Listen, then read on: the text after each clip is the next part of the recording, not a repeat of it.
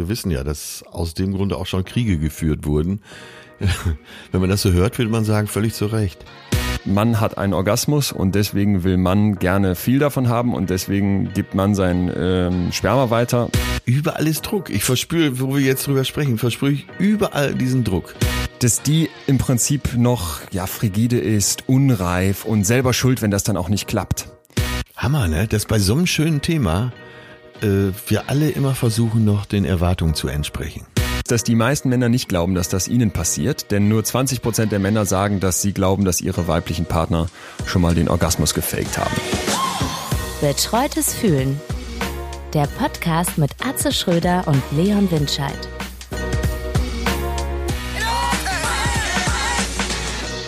Ja, bevor wir heute starten, möchten wir uns ganz herzlich bedanken bei unserem Unterstützer der heutigen Folge. Und das ist mal wieder die Allianz Lebensversicherung. Großartig, dass Sie dabei sind. Wenn es um deine finanzielle Zukunft geht, dann ist die Allianz für dich da. Und das selbst, wenn die Welt mal wieder Kopf steht. Und das tut sie im Moment. Focus Money übrigens hat die Allianz sogar zum finanzstärksten Lebensversicherer Europas ausgezeichnet. Und zwar mit Recht, denn die Allianz hat für dich alles am Start, was du brauchst. Altersvorsorge mit Stabilität, hohe Zuverlässigkeit und gleichzeitig Renditechancen, was ja gerade in dem Niedrigzinsumfeld nicht immer gegeben ist. Da kümmern die sich aber drum. Und was wir besonders charmant finden, ist, dass es einen hohen Flexibilitätsanspruch bei der Allianz gibt. Funktioniert so, dass du bei vielen Altersvorsorgeprodukten der Allianz schon beim Vertragsabschluss und dann auch während der Vertrag läuft, die Möglichkeit hast, selber zu gestalten. Zum Beispiel, indem du sagst, ich möchte individuell was zuzahlen, weil gerade mehr Kohle da ist, oder ich möchte etwas entnehmen aus dem, was ich schon eingezahlt habe, ja, weil, weiß ich nicht, gerade ein Engpass anliegt. Und auch indem du den Rentenbeginn ja selber festlegen kannst. Das finde ich eigentlich noch das Schönste. Flexibel bleiben heißt das Zauberwort. Also Leute, jetzt mit der neuen Allianz Lebensversicherung in die Zukunft starten. Wie geht das jetzt am besten, fragt sich der eine oder andere. Als erstes würde ich mal sagen, sich beraten lassen, persönlich oder digital. Entweder du informierst dich bei deiner Beratung oder du besuchst allianz.de slash deine Zukunft.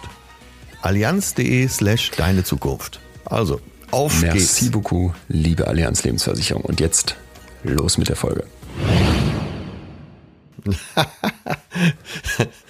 Guten Morgen, Leon. Ich begrüße dich. Ich äh, habe gerade versucht, das selber hinzukriegen. Bonjonso. Äh, nee, nee, vergiss es. Bist viel zu alt, du kommst nicht mehr so schmackig aus dem Nacken wie oh wir Gott, jungen ey. Leute. Ja, da verstehe ich schon die Grundrichtung heute. Also, was, äh, oh. was wird auf diesem Love Island gesagt oder wie das heißt? Bonjonzo Bonflonzo. Bonflonzo. Ja. Mhm. Und weiß man, was mit Flonzo gemeint ist? Äh, ich nicht. du stehst ja nicht gerade im Ruf, äh, Dinge einfach zu verwenden, die du nicht ausgiebig geprüft hast, aber äh, das scheint ja wohl eins davon zu sein. Bei ganz großen Idolen mache ich das. Also wenn die Quelle so valide ist wie RTL 2, dann nehme ich das einfach mit. ja, Bon Johnson, wie geht's dir? Bist du denn, bist du gut drauf? Wie ist dein Gefühl? Was machst du? Barrierefreies Fernsehen. Ähm, ja, ich habe so ein Endspurtgefühl. Ähm, du warst ja leider nie Leichtathlet, ich schon. Und äh, wenn man so äh, auf dieser 400 Meter Bahn in die letzten 100 Meter einbiegt, so ja. dieses Gefühl habe ich. Also ich sehe das Ziel schon, will auch ja. gewinnen und äh, bin mit einem Bein schon in Griechenland. Ich kenne dieses Gefühl sehr wohl. Es ist nur kein kein angenehmes bei mir, sondern es ist so ähm, Sportabzeichen, Jahrenkampfbahn äh, drei Minus im, im, in Aussicht und so letzte Runde und du bist komplett im Eimer und äh, könntest kotzen, wirklich als ja. erbrechen. Und äh, meine Sportlehrerin Liesel Westermann Krieg übrigens, eine äh, mehrfache Weltmeisterin im ja. Diskuswurf. Ja. Die steht mit der Stoppuhr an der Ziellinie und das ist für mich überhaupt nichts Schönes. Liegt nicht an ihr, sondern liegt an fehlender Sportlichkeit. Kein Leichtathlet. Okay, das ist ein schönes Gefühl. Urlaub im See, im, in, in Sicht würde ich nie mit so einem 400-Meter-Lauf verbinden, aber ich verstehe, was du meinst. Äh, ja, ich habe das immer geliebt, diesen Wettkampf, dieses Prickeln und auch den Zieleinlauf. Aber ich werde jetzt vollständig genesen, wobei es mir eh gut geht. Was ist denn dein Gefühl heute Morgen? Äh, Vorfreude. Vorfreude, erregte Vorfreude, hätte ich jetzt schon fast ein, ein Wortspiel benutzt, weil wir heute so ein spannendes Thema haben, Orgasmus, was äh, mir irgendwann mal in den Sinn kam, dass das interessant wäre hier zu behandeln. Und Da ich dachte erst, ja, da haben wir uns was eingebrockt. Ich dachte erst, dass äh, ja, da gibt's ja wahrscheinlich die üblichen Sachen so zu in den Quellen, mit denen ich normalerweise arbeite und stieß dann auf ein unglaublich großes Mysterium, was interessant ist, weil so wenig wissenschaftlich dazu bekannt ist, dass uns vielleicht mal wieder klar werden kann, wie großartig wir darin sind, uns zu fragen, warum Leute krank werden, wie wir mit bestimmten psychischen Problemen umgehen und äh, wie wir Depressionen heilen, Angststörungen loswerden. Das sind so alles die ganz großen Themen. Aber so dieser salutogenetische Ansatz, ne? Also Salutogenese im Sinne von äh, wie kann man gesund bleiben? Was ist eigentlich positiv vielleicht auch in unserer Gefühls- und Psychowelt unterwegs? Das ist viel kleiner. Und das merkt man auch beim Thema Orgasmus, finde ich. Also Ja, ist, aber da bist du äh, ja vielleicht auf ein Thema gestoßen, zu dem du noch das große Buch schreiben kannst. Und der Orgasmusexperte der Welt wirst, wo dich eben Harvard-Professoren anrufen, um zu wissen, wie das genau funktioniert. Ich dachte auch erst, naja, äh, jetzt so im 21. Jahrhundert muss da ja offen drüber geredet werden und das kann ja nicht sein, dass das überhaupt noch ein tabubehaftetes Thema ist. Das kann man ja wunderbar wissenschaftlich ganz rational beleuchten. Aber dann wurde mir klar, so in diesem Moment, wo du, äh, sagen wir mal, ein Kind in der Schule fragst, und was macht dein Papa? Ja, der ist Orgasmusforscher. Dass es doch wahrscheinlich noch zu einem interessanten Blick führen würde und wahrscheinlich diese Ressentiments gegenüber solchen Themen größer sind, als wir uns das eingestehen möchten. Ja, gerade bei Lehrern. Die, die geneigt sind, die Dinge über den Kopf zu regeln. aller, allerbeste Zuschrift. Übrigens vielen, vielen Dank. Die Zuschriften, die ihr geschickt habt, waren zum Teil Ja. so intim und gleichzeitig so augenöffnend. Also wirklich krass. Ähm, eine, die hatte nicht wirklich was aber mit auch Orgasmus sehr divers. Aber sehr divers. Und das hat mich erstaunt, wo dann, also einmal folgt es ja aufeinander, dass eine Frau schrieb, äh, sie kriegt eigentlich immer mehr den vaginalen Orgasmus. Landläufig sagt man ja eher der klitorale. Und schon die nächste Zuschrift war genau entgegengesetzt. Aber lass uns doch nicht einsteigen. Äh, Nee, ich wollte ja gerade was zu Lehrern sagen. Die lustigste Zuschrift kam nämlich zum Thema Lehrer. Und zwar hat hier jemand geschrieben, hatte bei deinem Vater Biounterricht, äh, als wir aufgeklärt wurden, aufgeklärt in Anführungsstrichen. Und da, das hat zwar nichts mit dem Thema Orgasmus zu tun, aber mir ist bis heute sehr eindrücklich im Kopf, wie er uns zeigt, wie man einen Tampon einführt. Und ich Ich, bekam äh, ich, oh Gott. Ich habe nur, ich habe, ich habe zu Gott gebetet, dass Ja. er das nicht wirklich, äh, also eins zu eins gezeigt hat am lebenden Objekt. Nein, ach Mann, Atze, das muss heute jetzt. Wir, Ja. wir driften hier nicht ab. So, mein Vater Nein, saß nein, neben nein, mir. um ich, Himmels Willen. Um Himmels Willen. Ich habe ihm das dann vorgelesen. Er, er erinnerte sich auch, er erinnerte sich auch an die an die Klasse und an die Schülerin und ähm, dachte nochmal, bin ich froh, dass ich nicht bei meinem Vater auf der Schule war. Stell dir mal vor, du sitzt in so einem Biologieunterricht, neunte Klasse war das wohl, hatte sie geschrieben, und Ja. musst dir das mit angucken. Und wir hatten schon bei uns zu Hause so eine, eine, eine Kiste stehen, da stand immer Sexualerziehung drauf und die hat mein Bruder und mich natürlich besonders interessiert, als wir noch äh, viel kleiner waren als neunte Klasse.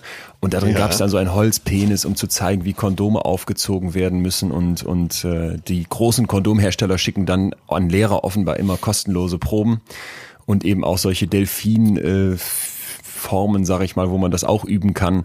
Ja, Wahnsinn. Aber die Vorstellung, dass du dann dann so Biounterricht sitzt und dein Vater vor der ganzen Klasse erklären muss, wie man einen Tampon einführt, das ist eine üble Vorstellung, dachte ich. Ja, absolut. Äh, Tabuthema. Ich war auch, mehr, ich war auch gerade jetzt nicht als Komiker unterwegs, sondern eher als Deutschlehrer. Und wenn äh, dieser Absatz in einem Aufsatz gewesen wäre, dann hätte ich angemerkt, dass da noch eine, ein Zusatz fehlt. Ne? Also ja, da steht ja wirklich, zeigt uns eindrücklich, wie man einen Tampon einführt. Ja. Verstanden. okay, Ja. es kann er es erweckt. Für- Falschen Eindruck. Für jeden Autor, Drehbuchautor und Co. Äh, tun sich da Bilder auf, die man eigentlich. Aber egal, das haben wir ja geklärt und ich würde äh, im Aufsatz einfach nochmal einen kleinen Zusatz hinten dran machen. Ja, wichtiger Punkt. Ne?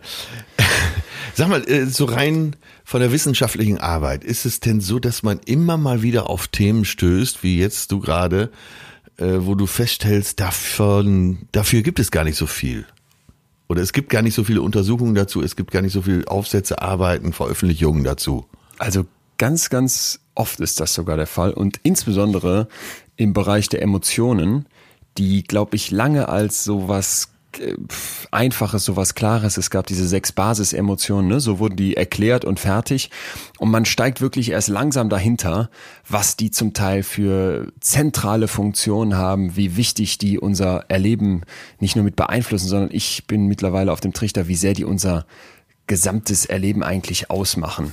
Und da hast du doch das klare Bild in der Forschung, dass aktuell noch es zu ganz vielem sehr, sehr wenig gibt. Und das werden wir heute auch merken, wenn es um das Thema Orgasmus geht. Denn es gibt ja. die wüstesten Theorien, die zum Teil aber noch sehr stiefmütterlich erforscht sind. Und was ich hochinteressant finde, bitte ich schon mal alle so ein bisschen die Antennen drauf einzustellen, äh, da heute drauf zu achten, wie sehr das auch von meiner Wahrnehmung jetzt im Jahre 2020 noch immer geprägt ist von so klassischen Vorurteilen und Rollen Rollenbildern. Da möchte ich, dass wir da alle die ganze Zeit heute mit drauf achten, wenn wir Theorien besprechen, wenn wir Forschungsergebnisse uns angucken. Ähm, die werde ich immer wieder auch kritisch hinterfragen, weil ja. mir doch bestimmte Sachen aufgefallen sind, wo ich so dachte, ist das denn wissenschaftlich wirklich perfekt gelaufen oder sind da nicht ganz viele Fehler, die mit reinspielen. Also so zum Beispiel soziale Erwartungen, wenn man ja, Männer und Frauen fragt. Ne, Moralvorstellungen. Moralvorstellungen. Die ja eben auch vieles verhindert haben. Absolut. Und, äh, so speziell das diese Scheinheiligkeit der äh, katholischen Kirche und so, ja. weil die ja eben äh, in der Forschung so Tabuzonen aufgezogen haben oder äh, so, so, so Trennlinien, die über die man wahrscheinlich als Forscher damals gar nicht gehen konnte, ohne sich äh, eventuell auch der äh, Arbeitslosigkeit auszusetzen, weil äh, die Unis waren ja doch äh, bis ins letzte Jahrhundert hinein sehr auch von der Kirche äh, teilweise finanziert und beeinflusst. Genau. So, und das wollen wir doch heute eintreten und vielleicht auch vorwegschieben, es ist eben so viel noch unklar, dass nichts in Stein gemeißelt werden darf und wir deswegen umso mehr davon profitieren, dass heute so viele Zuschriften dabei sind, weil ich glaube, dieses plastische Beschreiben, worum es eigentlich geht, wird uns ja. dem Thema im Zweifel am nächsten bringen. Ne? Und ja. vielleicht auch schon mal die Vorwarnung, es dürfen hier am Ende Fragezeichen im Raum bleiben. Ähm, aber dass wir eben dieses Tabu angehen und versuchen zu verstehen, was denn diese, was denn dieser berauschende Höhepunkt ist, warum der uns antreibt, warum den manche extrem leicht, andere vielleicht auch ihr ganzes Leben gar nicht erreichen, was es da für Unterschiede zwischen Männern und Frauen, aber was es auch für Gemeinsamkeiten gibt und wie sehr dieses Gefühl, dieser Gefühlshöhepunkt vielleicht auch in der Vergangenheit kaputt gemacht wurde und wie man damit besser umgehen kann. Das soll heute unser Thema sein. Ja. Ja, äh. ganz wichtige Frage. Äh, dein, ist dein Papa noch zu Gast? der, der, der, ist zu Gast, der sitzt nebenan und der hat ja. mir hier auch bei der Recherche geholfen. Also der macht sich nützlich und sucht mit Aber mir. Aber der hört uns raus, jetzt gerade nicht zu. Nee, nee, nee. Der, Dann wäre ich so ein bisschen gehemmt. Ich auch. Ich auch. Der Was habt ihr unternommen in Berlin? Außer zu recherchieren? Äh, wir sind rumgelaufen vor allem. Du hast mir mal hier erzählt, dass du mal so einen schönen Nachmittag hattest, als du mit deinem Patenkind irgendwie stundenlang in einer Bar saßt und einfach die Leute beobachtet hast, die vorbeiliefen. Ja. Wir haben Ähnliches gemacht. Wir sind ja, einfach, einfach, wir haben uns treiben lassen. Also wir haben Doppelkopf gespielt mit den Jungs, das war super. Dann saßen wir gestern Abend im Weinblatt. Das ist ein Mittelmeer, ja vor allem glaube ich israelisches Restaurant hier in Kreuzköln, Neukölln, Kreuzberg, dieser Grenzbereich. Und ja. das war super entspannt. Wir saßen draußen und zwei alkoholfreie Weizen getrunken, diesen Teller mit so Weinblättern und Tapenaden und diesem geilen Brot frisch aus dem Ofen das gegessen. Liebst du, ne? Das liebe ich und äh, dabei, dabei wirklich viel diskutiert. Ich war gestern mit Freunden essen und dann irgendwann geht's ja dann doch immer um unseren Podcast. Äh, was ich auch schön finde, weil das hören ja dann doch noch mehr aus dem Bekanntenkreis, als ich gedacht habe. Und dann ging es darum, äh, ja, wie, wie, oft seht ihr euch denn, Leon und du? Ich so, ja, eigentlich haben wir uns seit Februar schon gar nicht mehr gesehen. Boah, seit Februar? Ja, als ich in Münster, in der Halle Münsterland gespielt habe. Da haben wir uns Backstage gesehen. Und ich glaube seitdem nicht mehr. Äh, und das müssen wir unbedingt mal organisieren. Und dann ging es darum, ob man denn nicht so mit mehreren Leuten essen gehen kann und dann eben auch mit uns beiden. Warum nicht? Ja. Äh, und dann habe ich aber sofort dazu gesagt, am besten wir gehen zum Libanesen, hm. weil Leon äh, ist ja wirklich dem Humus verfallen und äh, mit allen Derivaten. da lache ich doch richtig, oder? Ja, würde ich so unterschreiben. Ja, es, und Libanese ist sowieso immer gut, weil die alle so lustig sind. Es ist aber auch geil. Und vor allem wird ja oft so bestimmten Küchen unterstellt, dass sie so fleischlastig sind. Und gerade ja. so in diesem Raum im Mittelmeerraum vor allem und angrenzend habe ich oft das Gefühl, dass die so viele raffinierte Sachen drumherum haben, die mit Fleisch Ja. überhaupt nichts am Hut haben. Und so viel Ähm, Gewürze, ja.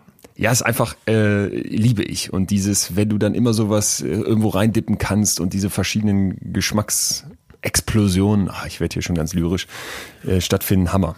Aber übrigens wollte ich dir noch sagen, ich saß mit meinem Vater dann zusammen und es kam nach kürzester Zeit auch dann das Thema Sinn auf. Äh, witzig, wo du sagst, wir haben auch über den Podcast hier gesprochen und der erzählte mir dann, ähm, ja, dass ihn das auch so umtreibt. Ne? Und ich habe ihm dann von diesem äh, kurzen Zitat erzählt, Lebensstandard als Ersatz für Lebenssinn.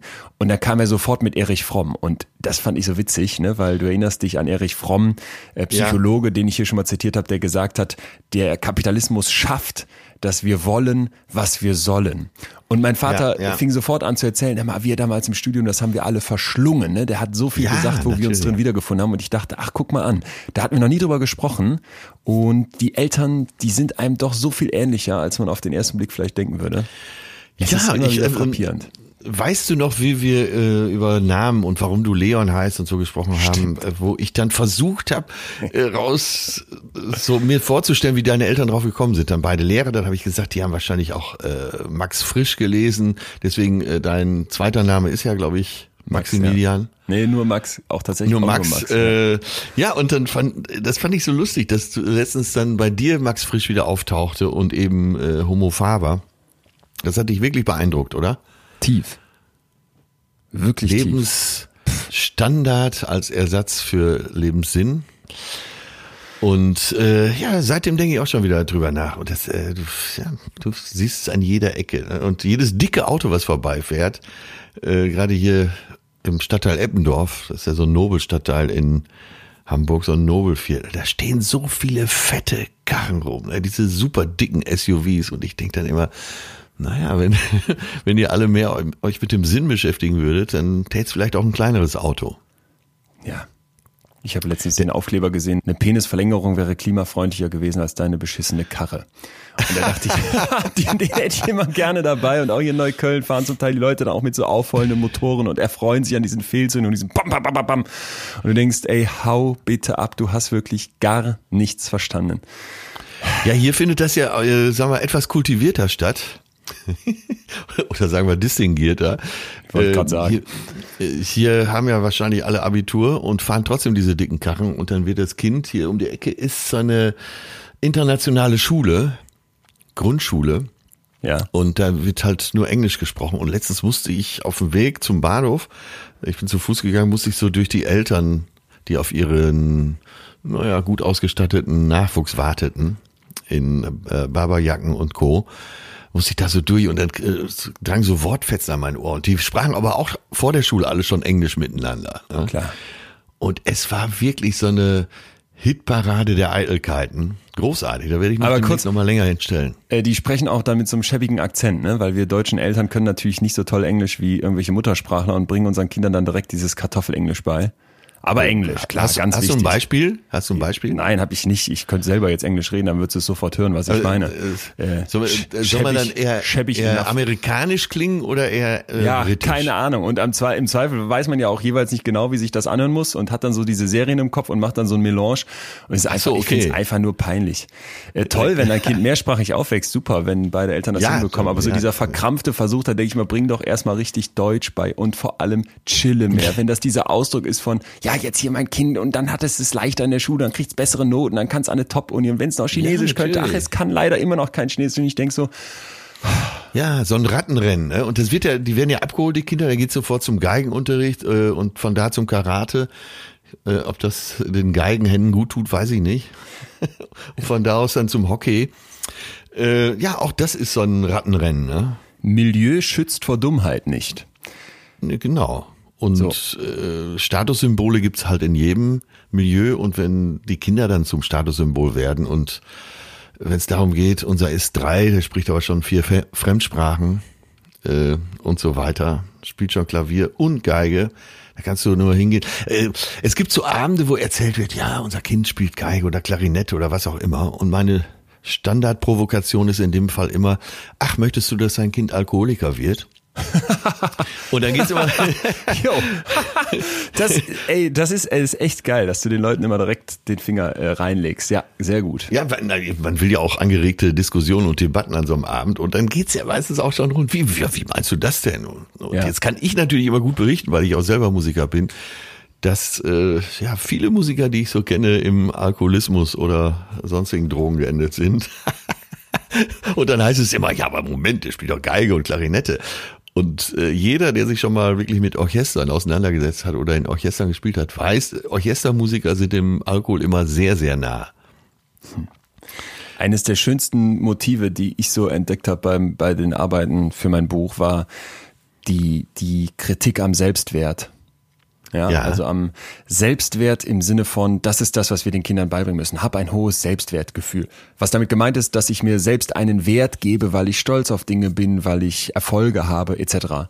Und Ja. das ist unglaublich, unglaublich gefährlich. Ne? Ich weiß, dass es verführerisch ist und dass man den Eindruck hat, Ja. wenn mein Kind das alles kann und wenn das diese Erfolge hat und wenn ich das darin auch bestärke und wenn Ja. ich dem zeige, dass ich das honoriere und ne, und ich gebe dem jetzt kein Geld für eine gute Note, ich zeige dem, dass ich das wirklich intrinsisch gut finde und das findet das Kind dann auch gut.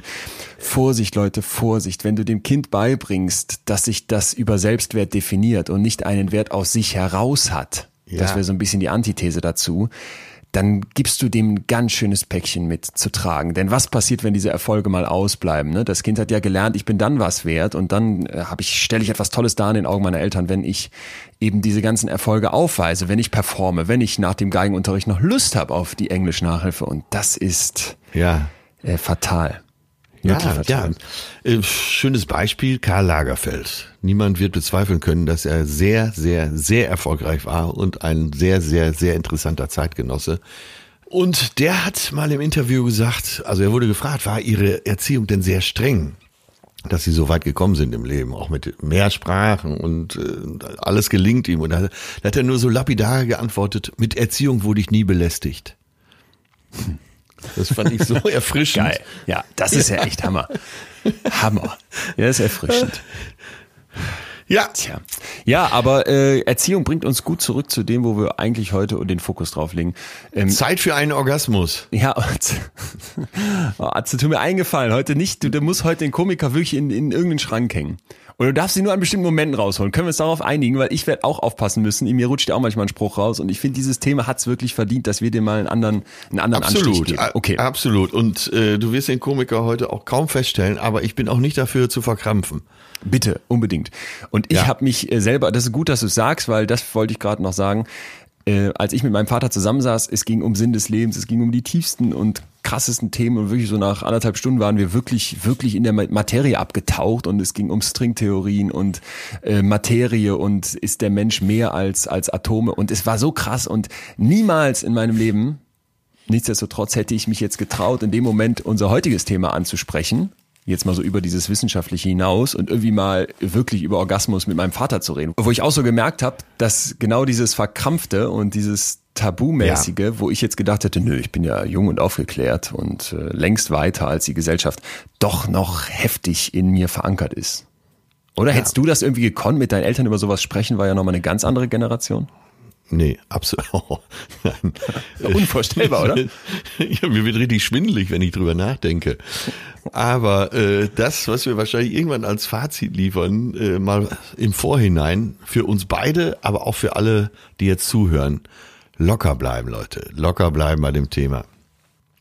Es war ja sogar im, im, im Vorfeld so, dass uns jemand geschrieben hat, dass wir äh, doch unbedingt eine Frau in diese Runde dazu nehmen sollten für dieses Thema. Aber äh, nee, wir können dieses Thema wie jeden anderen Bereich auch in unserer Art behandeln und bleiben locker dabei.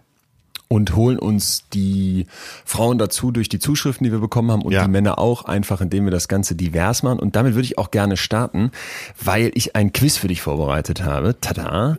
Äh, Oh es geht ja. um folgende Frage. Was würdest du denn vermuten? Unterscheidet sich der weibliche Orgasmus vom männlichen? Also ich habe auch versucht, so ein bisschen was zu lesen zu diesem Thema. Nicht wissenschaftlich, aber so halbwissenschaftlich, sagen wir mal.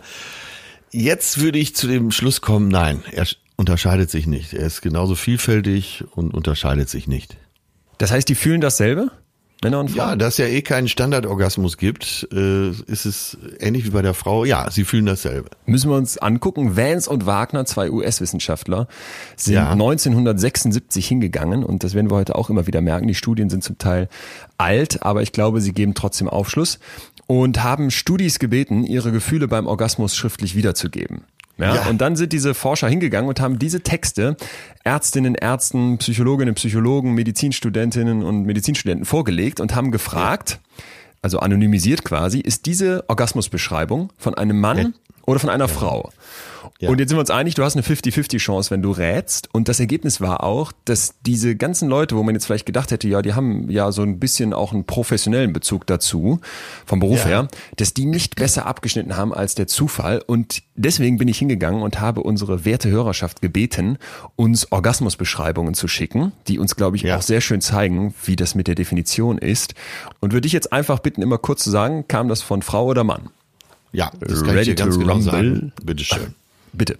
Für mich fühlt sich ein Orgasmus an wie ein kurzes Abkoppeln von meinem Bewusstsein. Einen Moment denke ich an überhaupt nichts, habe aber trotzdem 1000 positive Gefühle gleichzeitig. Das schafft keine Meditation. Mein Gehirn schüttet dann gefühlt den perfekten Drogencocktail aus, der nie zu 100% gleich schmeckt, aber immer wirkt. Der Orgasmus rollt so warm und kribbelig an, wird dann unbeschreiblich intensiv und klingt dann immer noch eine Weile in einem ganz entspannten Modus nach. Beim Sex mit einem anderen Menschen ist er oft ein wenig intensiver und auch länger als solo. Ja, da würde ich Frau vermuten. Absolut richtig. Nächster. In dem Moment sind alle Gedanken und Sorgen egal. Schmerzen werden nicht gefühlt und man fühlt sich wie im Rausch einer exquisiten Droge. Zu circa 80 Prozent denke ich in dem Moment immer an schöne Dinge, als hätte ich keine andere Wahl. Meistens an den Menschen, mit dem ich zusammen bin oder aber schöne Momente und Erlebnisse. In den anderen 20 Prozent denke ich an gar nichts. Genieße einfach den Moment. Ich würde auf Mann tippen, Warum? äh, aufgrund der Wortwahl. Was, was macht dich da so sicher? ähm, dass er beschreibt, wie er äh, eben an seinen Partner denkt und das genau mit 80 Prozent Ja, beziffert. ich wollte auch sagen, diese Prozentangaben. äh, fand ich auch interessant. Nächstes, Frage war ja immer, wie fühlt sich ein Orgasmus an? Ein Orgasmus fühlt sich an wie ein farbenprächtiger, kitzlig behaglicher Rausch, wie eine spektakuläre Reise ins Wunderland der überschäumenden Geysire, die nach Maracuja schmecken, wie ein knalliges Feuerwerk vom Geschlecht bis zum lateral-orbitofrontalen Kortex. So schön, mal ohne Verstand zu sein. Mann, würde ich sagen. Oh, falsch, Frau? Aha. Wortwahl? Wortwahl, ja, äh, gemischt. Es ist ein Gefühl, das ich kurz danach wieder vergesse. Ich weiß nur, wie schön es ist, aber ich weiß nicht, wie es sich anfühlt. Ja, pf, kann ich nur äh, in den Nebel stochern. Äh, Mann. Okay, dann man merkt schon, das war richtig, aber wir sind uns, glaube ich, einig. Du, du stocherst und rätst. Ja, Ich ja, lese noch ein, zwei klar. weitere vor, weil es so schön war und hier sich zum Teil lyrisch so viel Mühe gegeben wurde. Es ist wie ein Feuerwerk, es baut sich langsam auf, Start der Rakete, bis die Explosion folgt. Ein weniger schöner Vergleich wäre ein befreiendes Niesen. Auch das baut sich langsam auf. Man merkt, es kommt gleich und dann die befreiende Explosion. Fand ich hochinteressant, weil Niesen wurde ganz oft genannt. Ein Orgasmus, Ja. als müsste man niesen nur hundertmal besser. Das, das hätte ich damit niemals assoziiert. Deswegen hochspannend, dass das so oft genannt wurde. Aber äh, Rakete und Explosion deutet auf Mann hin. Das war jetzt beide Male eine Frau. Ach, interessant. mit sehr viel, mit einem hohen Testosteronanteil. Sagst du jetzt. Es gibt im Alltag sehr wenige Momente, in denen ich über gar nichts nachdenke, in denen meine Gedankenwelt so gesehen in einer kompletten Leere ist. Scheinbar ist der Orgasmus der einzige Punkt, an dem mein Geist völlig leer wird. Ich denke für diese Sekunde an nichts. Deshalb ist es so fesselnd. Es ist wie ein winziger Geschmack des Todes. Mein Geist ist leer, ich habe nichts in meinem Kopf.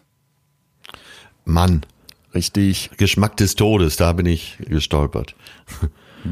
Das ist ganz klar männlich. Und letzte, wenn glühendes Verlangen in einer elektrisierenden Woge übermannender Gefühle gipfelt, wenn bis zum Bersten gespannte Erregung Wellen der Zufriedenheit und Erleichterung weicht, wenn ein Beben der Ekstase ein wonnig warmes Gefühl und ein Lächeln ins Gesicht zaubert, wenn man gleichzeitig alles und nichts fühlt, wie durch einen Stromschlag, der den Körper mit pulsierenden Wogen des Glücks durchströmt. Das war eine Frau. Aber krass, oder? Also diese Beschreibungen, wie, wie, wie schön die sind zum Teil auch. Ja, das ist ja, das klingt ja fast alles nach Lebensziel. Ne? Also als wenn es schöner nicht mehr werden kann. Und was, das beschreiben eben auch viele. Und wir wissen ja, dass aus dem Grunde auch schon Kriege geführt wurden. wenn man das so hört, würde man sagen, völlig zu Recht. Ich find's, ich find's krass, dass es so, so den Leuten auch so möglich ist, darüber so konkret zu schreiben. Also ich glaube, wenn man jetzt gefragt hätte, kannst du mal irgendwie Liebe beschreiben, weiß ich nicht, ob es so fantastische Beschreibungen gegeben hätte. Es klingt ja nach so einem Lebensziel auch. Also wie es so schön heißt, nach dem höchsten der Gefühle. Und ich glaube, ich weiß nicht, ob ich jetzt vorgreife, aber äh, was mir immer wieder so als Warnlampe durch den Kopf wabert, ist, äh, naja, auch da wieder locker bleiben. Du kannst nicht dein ganzes Leben darauf ausrichten. Dass Oder? du den Orgasmus hast, wie er hier ja, beschrieben wird. Also wenn er so in den Mittelpunkt gestellt wird und ja. wenn wir ihn so glorifizieren, äh, wundert es mich nicht, dass einige äh, bei dem Thema verkrampfen, weil es einfach zu groß wird als Thema. Ah. Ja, wie, ich weiß gar nicht, wer es gesagt hat. Könnte sogar sein, ein Regisseur, den ich mal kennengelernt habe. Der sagte, ja, kaum ist dir der Orgasmus egal, schon hast du einen. Ach nee, das war eine Regisseurin, eine Französin. Oh la la. Verstehe, was du meinst. Ist gut, dass du es sagst, weil ich wäre, mein Trip wäre ja. jetzt so gewesen, den Orgasmus auf einen dicken Sockel zu stellen und äh, zu huldigen, aber du hast vollkommen recht. Ja, da macht man ihn zu groß. Ne, genieße ihn, wenn er da ist, aber äh, nimm ihn so mit. Das ist, glaube ich, besser, als wenn man. Stell dir mal vor, du bereitest dich drei Tage da auf dieses, mhm. auf diesen Sex, auf diesen Höhepunkt vor. Für Mann oder auch Frau ist ja dann die Wahrscheinlichkeit, dass man zu verkrampft ist, relativ hoch, oder? Ja. Ja, du hast, du hast vollkommen recht. Sehr, sehr gut. Sehr, sehr gute, sehr, sehr gute, sehr, sehr gute Warnung hier vorab. Finde ich ganz Ja, das habe ich mir, als, als ich mir die Texte durchgelesen habe, habe ich irgendwann gedacht, äh, es darf nicht zum Fetisch werden oder zur Religion. Und äh, man sollte den Orgasmus nicht anbeten. Also klar soll das schön sein, aber es kann ja auch nur schön sein, wenn man sich dem Ganzen eben mit einer gewissen Gelassenheit nähert. Ja. Aber dazu sicher später mehr. Vielleicht, äh, wo wir gerade beim Vorlesen sind, sollten wir einige Zuschriften vorlesen. Da wird es ja raus, relativ bitte. schnell klar, klar weil's, äh, das kann man, glaube ich, vorneweg sagen. Erstmal war es sehr unterschiedlich, was geschrieben wurde und einige kriegen halt schnell einen Orgasmus, andere gar nicht. Also, die erste Zuschrift, Thema Orgasmus hatte beim Sex sehr lange keinen, weil ich erst lernen musste, mit meinem Partner zu kommunizieren, was mir gefällt. Ich war da sehr gehemmt, weil ich dachte, dass ich da anders bin und den Erwartungen von Männern gerecht werden müsste, die vor allem Pornosex praktizieren und habe eher performt als zu genießen. Mit der Zeit habe ich aber festgestellt, dass darüber sowohl bei Männern als auch bei Frauen zu wenig gesprochen wird und Porno für viele die einzige Informationsquelle ist. So stehen gefühlt alle ein bisschen unter Druck. Mittlerweile sage ich, was ich brauche und mag und suche mir Partner, die das auch tun.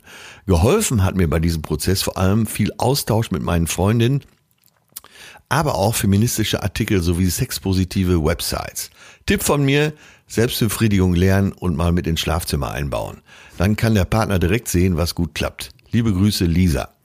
Ja, danke Lisa, dass du äh, uns das so geschildert hast. Und das entspricht ja auch schon dem, was wir in dieser Richtung vermuten. Ja.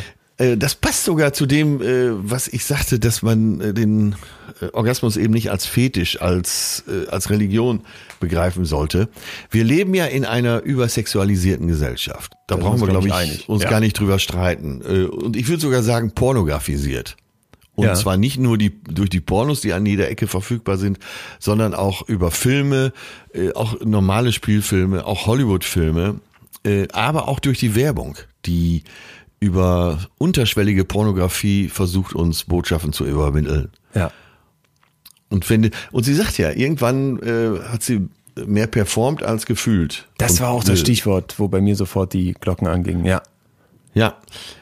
Und ja, ich glaube, äh, dann kommt noch Instagram und Co. dazu, dass alle eben beim Sex so aussehen wollen, wie vielleicht im guten Porno oder im Hollywood-Film. Oder auf Love Island. Ich muss sofort an diese Sachen. Ich denke gerade an, Jan, wir lachen ja, immer bei Love Island, aber ich denke an folgende Kombi. So die Kids, die da bei dir in Hamburg vom SUV rausgebracht äh, werden in die Schule und diesen Performance-Druck mitbekommen von Eltern, die jetzt schon mit denen meinen Englisch reden zu müssen. Ja die dann aufwachsen in so einer Instagram-Welt und dann das erste Mal mit 14, 15 sich total lustig darüber machen, dass irgend so Typ äh, auf RTL 2 die ganze Zeit Bon Johnso, Bon Flonzo ruft. Das ja. aber natürlich oberkörperfrei, komplett durchtrainiert, neben der Frau, die dieses Bon Johnso, Bon Flonzo beeindrucken soll, die selbst, völlig selbstverständlich im Tanga da die ganze Zeit rumläuft. Soll ja, ja jeder machen, wie er möchte, ne? aber diese gesamte Masche und ich kann da jetzt ja, mit 30 Masche, drüber lachen und bin irgendwie weiter gefühlt, dass mich das nicht wirklich tangiert und ich so auch dieses Oberflächliche darin sehe. Aber was wird das mit jüngeren Hirnen machen? Und diese Pornografie, pornografisierte Gesellschaft, die du ansprachst, die glaube ich wirklich lugt an viel zu vielen Ecken ähm, rein. Und das, das ist dann vielleicht eine, eine, eine unglaubliche, ja, eine unglaubliche Druckquelle. Und das, äh, ich erinnere mich auch an einen Freund, muss ich gerade erzählen, der ist etwas jüngeren Semesters bei uns in Münster und ich würde sagen sexuell umtriebig und der spricht ja. immer von der Generation Porno. Also von ja, den jetzt ja, gerade Heranwachsenden, die vielleicht zum ersten Mal oder schon jetzt ne, so mit, mit 18 dann schon ein paar Mal Sex hatten die der dann zum Teil, äh, der ist auch in dem Alter entsprechend, also passt alles, kennenlernt und dann halt beschreibt, was da zum Teil für Sachen laufen, ne, wo du denkst, äh, boah, von außen ja. drauf geguckt, oh Gott, wie kommt man auf so eine Idee, ne? Und ich habe die ganze Zeit eine Professorin im Kopf, ich komme nicht auf den Namen, die macht in den USA für Studis solche Vorlesungen, wo es um Sexualität und den Umgang damit geht und auch Orgasmen. Und die sagt halt, ey Leute, beim ersten Mal, ne, oder am Anfang, wenn man sich so kennenlernt, also beim ersten Mal mit einem neuen, mit einem neuen Menschen, nicht übertreiben. Und diese Porno-Vorstellungen, die sind ja wirklich so dermaßen drüber. Ja, ähm, aber wie kriegst du die wieder aus dem Kopf? Ich darf eine Alternative vorschlagen, nämlich Erika Lust. Wir machen hier Werbung ohne Werbung zu machen. Das hat mir irgendwer geschickt gehabt. erikalust.com, das ist eine Filmemacherin, die ja. versucht Porno mal anders darzustellen. Und wenn du da guckst, das ist hocherotisch, würde ich sagen, aber ja. wirklich ein ganz anderer Angang als jetzt äh, Pornhub, RedTube und wie sie alle heißen, wo du so ganz klar merkst, da liegt der Fokus auf was anderem. Es ist sehr viel menschlicher, es ist sehr viel reeller und äh, drum nicht weniger schön. Also das, äh, im Gegenteil, es, ist, es hat eigentlich eine ganz andere, eine viel ehrlichere Ästhetik. Ja, vor allen Dingen, äh, wenn du doch ähm, dich so sehr mit Porno beschäftigst, dann bleibt dir das Liebesthema vielleicht so ein bisschen verborgen. Mhm. Und was gibt's denn Schöneres, als äh, Sex mit Liebe zu haben? Das muss ja nicht so sein. Aber ähm, wenn 18-Jährige so pornografisch schon alles drauf haben und äh, vielleicht sogar schon Erfahrung mit Dreier, Vierern und äh, abstrusen oder harten Sexdingen, aber gar nicht wissen, wie sich Liebe richtig anfühlt, dann werde ich immer so traurig, wenn ich solche Geschichten höre. Muss uns zu denken geben. Ja, ja. Äh, das soll uns aber jetzt nicht von diesem Thema wegbringen. Und Nein. Äh, ich will auch nicht beharren, darauf beharren, dass Sex nur äh, mit Liebe geht. Und darum geht es uns ja heute auch gar nicht. Aber es geht darum, dass in unserer Leistungsgesellschaft der selbst der Orgasmus äh, so ein bisschen in so ein Leistungs ja, ja, fällt. Performance, ja. das ist das Und schöne Stichwort. Performance, äh, eben eine Skala, äh, wenn ich keinen Orgasmus habe oder äh, nicht da die tausend Raumschiffe plötzlich durch den Kopf fahren, äh, zählt er überhaupt in der Hitliste, kommt er unter die Top 20 ja. und das ist ja alles äh, unter Druck setzen. Stimmt. Ganz wichtig. Vielleicht ja. nähern wir uns deswegen dem Thema jetzt mal ganz technisch und gehen durch, was passiert. Beim Mann kommt es zu einem Zusammenspiel im Prinzip von Kopf und Unterleib und infolgedessen weiten sich dann die Blutgefäße in den Schwellkörpern, die den Penis in der gesamten Länge nach im Prinzip durchziehen. So was passiert jetzt, es strömt also massiv Blut ins Glied und drückt dann gegen Bindegewebe, das fester ist, also das eigentlich unnachgiebig ist, wodurch die Schwellkörper, die dieses Bindegewebe umgibt, eben anschwellen. Das ist deren Funktion. So, ja. und ne, die Venen werden quasi zusammengepresst und dann kann das Blut eben nicht mehr zurück. Der Penis wird hart und richtet sich auf. Und jetzt kommt was, das fand ich sehr interessant. Die Phase zwischen diesem Beginn der Erregung, also dem, dem Anfang, wenn man so möchte, ich nenne es jetzt mal vereinfacht Vorspiel, und ja. dem Höhepunkt, die ist einige Sekunden, bevor es dann zum Höhepunkt kommt, nochmal unterbrochen von der, oder was heißt unterbrochen, da kommt es zur ejakulatorischen Unvermeidbarkeit. Ja. Kanntest du das? Äh, ja, die Unvermeidbarkeit. ja, natürlich kenne ich das, aber äh, ich glaube, da ist der Unterschied. Ja. Ne, wir haben ja eben, äh, hast ja diese Texte vorgelesen, wo man gar nicht genau wusste, ist es jetzt vom Mann oder einer Frau und Ja. die Forscher konnten das ja auch nicht auseinanderhalten aufgrund der Texte. Aber wo es wirklich einen Unterschied gibt, ist, äh, im weiblichen Orgasmus gibt es keine Phase der Unvermeidbarkeit. Genau. Die gibt's nur beim Mann. Da ist der Point of No Return überschritten und äh, alle können sich getrost fertig machen zum Absprung. Richtig.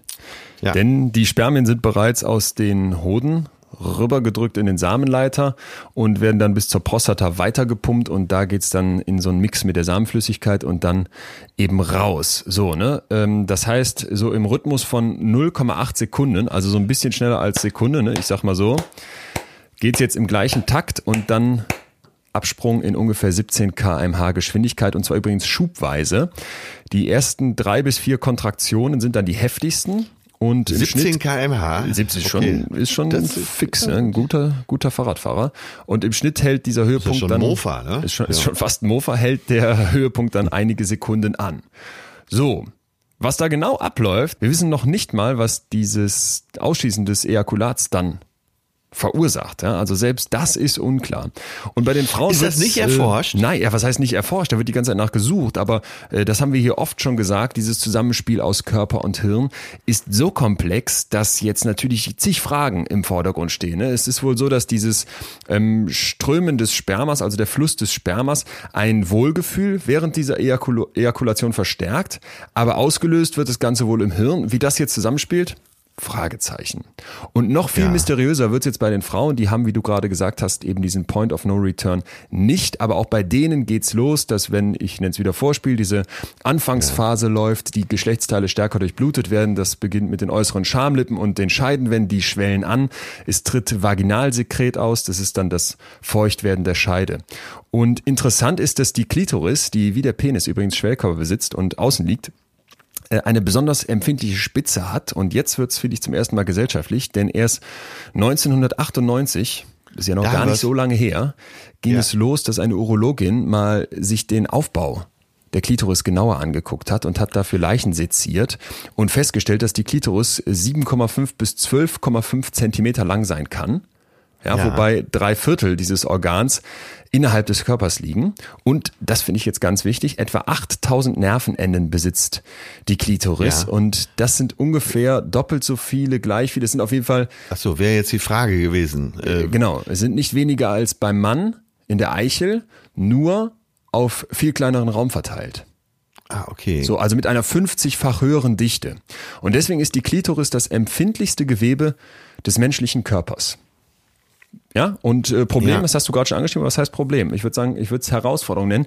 Dieser Point of No Return, also diese Ja, ja. Unvermeidlichkeit, Unvermeidbarkeit, die es beim Mann gibt, die gibt es bei der Frau nicht. Wenn es dann aber abgeht, kommt es auch zu diesem Zusammenziehen, rhythmischen Zusammenziehen der Gebärmutter und der umliegenden Muskeln. Die Vagina schließt sich und das wieder auch in diesem 0,8 Sekunden Takt. Ja. Und jetzt spannend, es gibt eine ganze Reihe von Unterschieden. Ein weiterer Unterschied ist, dass anders als beim Mann Orgasmen von Frauen beschrieben werden, die zum Teil äh, Richtung eine Minute andauern. Ja, ja. Und diese Berichte, ganz klar, ne, wir können immer irgendwelche Einzelfälle finden, die dann vielleicht ganz, ich sag mal in Anführungsstrichen, aus der Reihe tanzen, aber diese Berichte sind bei Männern nicht üblich. Ja. So mal der technische Hintergrund vielleicht. Ja, aber- wenn wir jetzt mal funktional daran gehen. Genau. Also finde ich ja schon mal interessant, dass du sagst, äh, einfach, äh, sie sind auf kleinerem Raum konzentriert und äh, daher vielleicht noch viel oder sicher viel empfindlicher als die männliche Eichel. Äh, aber was ist die Funktion? Beim Mann ist ja klar, was die Funktion ist. Äh, man kommt zum Orgasmus, äh, der Samen spritzt raus und äh, ist dann im günstigsten Fall bereit, die Eizelle zu befruchten. Ja. Aber was hat der Orgasmus für eine Funktion bei der Frau? Da gibt es äh, zwei große Theorien, die besonders verbreitet sind, denn tatsächlich hast du recht, diese Frage wird hoch umstritten diskutiert. Warum kriegen Frauen einen Orgasmus? Weil ist ja nicht zu erkennen, wofür der überhaupt gut ist, außer äh, ein gutes Gefühl zu haben. Auf den ersten Blick nicht. Und wenn man ein bisschen in die Materie einsteigt, wird's interessant. Und auch hier findet man sofort wieder, ich hatte ja darum gebeten, dass wir darauf achten, finde ich so ein bisschen dieses gesellschaftliche Mitschwingen, wo wir ja uns hier, glaube ich, alle einig sind, dass dieses Patriarchat, in dem wir leben, doch auch zu sehr, sehr unterschiedlichen Wahrnehmungen von ja. Männern und Frauen, so ganz grundsätzlich mal, ne, in den letzten Jahrtausenden in unserer menschlichen Gesellschaft geführt hat. Ja. Und das Interessante ist, dass das sehr viel so unter dem Überbegriff stattfindet, der männliche Nippel. Also die männliche Brustwarze wäre im Prinzip genauso wie der weibliche Orgasmus, nämlich äh, irgendeine Art von Überbleibsel und doch nicht wirklich sinnvoll. Das Ach so, gucken wir uns jetzt einfach mal über die menschlichen Gene im Laufe der Entwicklung. Ja. Äh, so wie wir Männer eben auch noch Brustwarzen haben, obwohl die keine genau. Funktion haben, die Frau umgekehrt den Orgasmus mitgekriegt hat. Und das ist die sogenannte Nebenprodukthypothese. Ja, mhm. also da geht es im Prinzip darum, dass die Fähigkeit zum Orgasmus wichtig war für den männlichen Fortpflanzungserfolg. Sprich, ja. Mann hat einen Orgasmus und deswegen will Mann gerne viel davon haben und deswegen gibt man sein ähm, Sperma weiter. Das wäre natürlich toll für ein Lebewesen, so der evolutionäre Gedanke. Und für die Frauen ist das Ganze dann, dass sie das können und dass sie das haben, ein evolutionäres Nebenprodukt, also quasi geerbt. Genauso ja. wie beim Mann mit den Brustwarzen. Und ja. das würde dann auch erklären, warum die weiblichen Unterleibsmuskeln im Prinzip im gleichen Rhythmus zucken, diese 0,8 Sekunden, die wir eben besprochen haben. Und das ja, ist eine ja. der oder die gängigste These, die zurzeit so rum, ja. ich sage jetzt so, rumgeistert. Das ist die gängigste These. Das ist die gängigste These. Es gibt noch eine andere. Also ja, unterm Strich äh, ja. eben so ein kleines Zwischenfazit. Äh, zusammenfassend kann man sagen, ähm, für die Erhaltung der Art ist hauptsächlich der männliche Orgasmus zuständig und notwendig. Da kommt jetzt ja gleich dann genau das, was ja, ich dann Aber eine Frau kann man ja, eine Frau kann ja befruchtet werden, ohne dass sie einen Orgasmus hat. Mm, absolut richtig. Da kommt jetzt gleich dann das, was ich dagegen halten möchte. Ne? Äh, kommen wir aber gleich zu. Ich muss dir erst noch eine zweite Hypothese erklären, die sehr verbreitet ist, die sogenannte Aspirationshypothese. Mhm. Da geht man davon aus, dass der weibliche Höhepunkt die Befruchtung erleichtert. Das wäre ja, ja, dann doch wiederum auch evolutionär ein Pluspunkt, ne, dafür, dass äh, viele ja. Mensch, Menschlein gezeugt würden. So mit der Idee, dass diese zuckelnden Muskeln im Unterleib das Sperma zügiger zur Gebärmutter transportieren und damit eben die Chance höher ist, dass es zur Empfängnis kommt. Dagegen ja. spricht aber einiges, ähm, möchte ich jetzt gar nicht so sehr auf die Details eingehen. Erstmal finde ich hochinteressant, wie denn Orgasmus, und in dem Fall ja der weibliche Orgasmus, diskutiert wird, denn es gibt wie, wie ich ganz cool finde, noch äh, eine ganz andere Debatte, die aber überhaupt nicht so prominent geführt wird. Und da war ich echt ein bisschen irritiert, warum, ja, warum das, das nicht so verbreitet ist. Und da haben halt eben Forscher eine ganze Reihe schon 1992 von Gründen aufgenannt, dass es doch zum Beispiel auch darum geht, äh, eine Belohnung, um den Höhepunkt zuzulassen wieder ja. des Gegenübers und gegenseitig, dass die Ejakulation bis zum Ende geführt wird, dass die vaginale Anspannung abgebaut wird, die diesem Akt äh, ja innewohnt, dass das Ejakulat durch die Scheidenanspannung ähm, erleichtert wird beim Mann und vor allem, dass es eine psychologische ja, Wiederbelebung, ist jetzt übersetzt aus dem Englischen, so ein Wiederauffrischen gibt nach diesem ganzen Sexualakt. Und wir reden jetzt hier von der Frau, beim Mann würde man umgekehrt im Prinzip sehr viel davon auch sagen können. Ne? Äh, es geht darum, dass eben dieser Fortpflanzungsakt betrieben wird und ich finde es so primitiv zu sagen, ach ja, das ist jetzt einfach nur ein Männerding und so ein Überbleibsel der Evolution, weil wenn man sich anguckt, was psychologisch abgeht, dann haben wir so viele positive Effekte vom Orgasmus, dass ich sehr, sehr skeptisch bin, ob da nicht das alte Patriarchat wieder mit nachhalte ja. ne, oder mitgewirkt hat an diesen zum Teil fand Leuchtet ich, ja jetzt schon ein. Ja, sehr, sehr schiefen also, Theorien. Oder? Also wenn es zu guten Gefühlen führt, dann hat die Frau eben auch äh, einen Drang, das zu vollziehen, ja. Ja, und, um, okay. und umgekehrt, so und das. Und umgekehrt, äh, ja klar dann so, ja, was heißt klein zu reden, aber das dann irgendwie so wegzupacken, weiß ich nicht. Das, das hat mich, das hat mich sehr gestört, als ich mich mit der Forschung auseinandergesetzt habe, weil wir machen uns auch klar, Forschung findet immer in einem sozialen Kontext statt. Natürlich hat ja. sie den Anspruch, neutral zu sein, objektiv zu sein, replizierbar zu sein und so weiter. Aber machen wir uns nichts vor, die Menschen, die diese Forschung durchführen, sind Menschen. Und diese Leute ja, haben Vorurteile, ja. sind gesellschaftlich geprägt und denken in bestimmte Richtungen, so sehr sie sich bemühen, das nicht zu tun. Ja, aber aber wenn wir das machen, was ja hier eigentlich äh, das Zentrale ist für uns, uns mit den Gefühlen beschäftigen, ja. das leuchtet mir doch sehr ein. Wenn Frau auch ein gutes Gefühl hat, wo kriegt Frau äh, ein gutes Gefühl, wenn sie jemanden sieht, der ihr gefällt? Ich habe mir hier mal notiert, das größte Sexualorgan, das wir haben, ist das Gehirn. Und wenn wir das mal zur Grundlage nehmen und äh, die Gefühle, die eben da produziert werden, äh, ja, dann macht das absolut Sinn, dass Frau mit einem Mann, der ihr gefällt, der vielleicht eben auch gut für die Erhaltung der Art ist, weil äh, diese bestimmten Attribute an ihm ihr gut gefallen, äh, dass sie dann auch einen Orgasmus kriegt und der ja notwendig ist. Ähm, ja, das macht über die Gefühlstheorie doch sehr viel Sinn. Ein alter Bekannter ist heute unser zweiter Unterstützer und zwar die Freunde von Clark.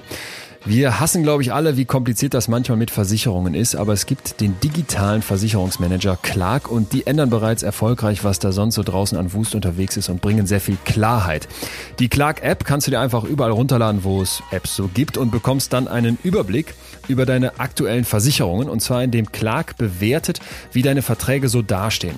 Dann bekommst du Tipps, wie du deine Versicherungen verbessern könntest und natürlich wichtigste, wo du Kohle sparen kannst. Das Ganze wurde erst 2015 gegründet Startup also, hat aber mittlerweile schon über 200.000 Kunden, die die App nutzen in Deutschland und Österreich, um ihre Versicherungen quasi digital zu managen. Das Ganze funktioniert denkbar einfach wie bei Apps so gedacht. Du lädst dir die App einfach runter, registrierst dich dann und gibst an, welche Versicherung du hast und basierend auf deiner aktuellen Lebenssituation, also wirklich sehr individuell zurechtgeschnitten, analysiert diese App dann und der Algorithmus vergleicht deine Verträge mit aktuellen Angeboten und Tarifen am Markt und schlägt dann Möglichkeiten vor, um zu optimieren. So, und jetzt kommt der Obershit. Diese gesamten Sparpotenziale, die einem da vorgeschlagen werden, das ist alles dauerhaft kostenlos. Bei Fragen helfen sofort die Clark-Versicherungsexperten und zwar per Telefon, E-Mail oder Chat und zwar ohne Wartezeit und natürlich gehen wir hier nicht raus, ohne noch für euch was oben drauf zu legen. Ja, das ist ja das Tolle. Für die Hörer unseres Podcasts, von Hörer von Betreuten Fühlen, spendiert Clark einen 30 Euro Amazon-Gutschein. Einfach Clark-App runterladen oder direkt auf die Website gehen. Clark.de oder in Österreich goclark.at und bei der Registrierung den Gutscheincode FÜHLEN, F-U-E-H-L-E-N eingeben. Auch wenn ihr nur eine bestehende Versicherung mitbringt, bekommt ihr 15 Euro. Bei zwei Versicherungen sind es sogar 30. Man muss keine von neuen Versicherungen abschließen. Das ist ganz wichtig. Also, existierende Versicherung hochladen und schon geht's los. Das heißt, Kohle abstauben und im Zweifel danach noch zusätzlich sparen. Würde ich sagen, Clark hat allen Dank verdient, dass ihr das für unsere Hörerinnen und Hörer möglich macht, aber vor allem, dass ihr hier diese Folge mit uns möglich macht. Danke an unseren zweiten Partner, jo. Clark.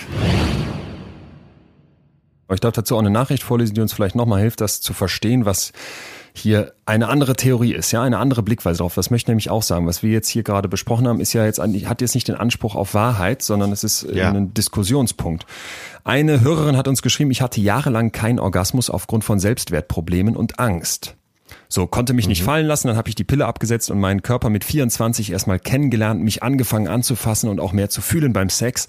Eine Freundin meinte, wenn du dir nicht sicher bist, ob du einen Orgasmus hattest, dann hattest du keinen. Und das kann ich heute bestätigen. Ah, okay. Habe beim Sex einmal geweint und gelacht gleichzeitig.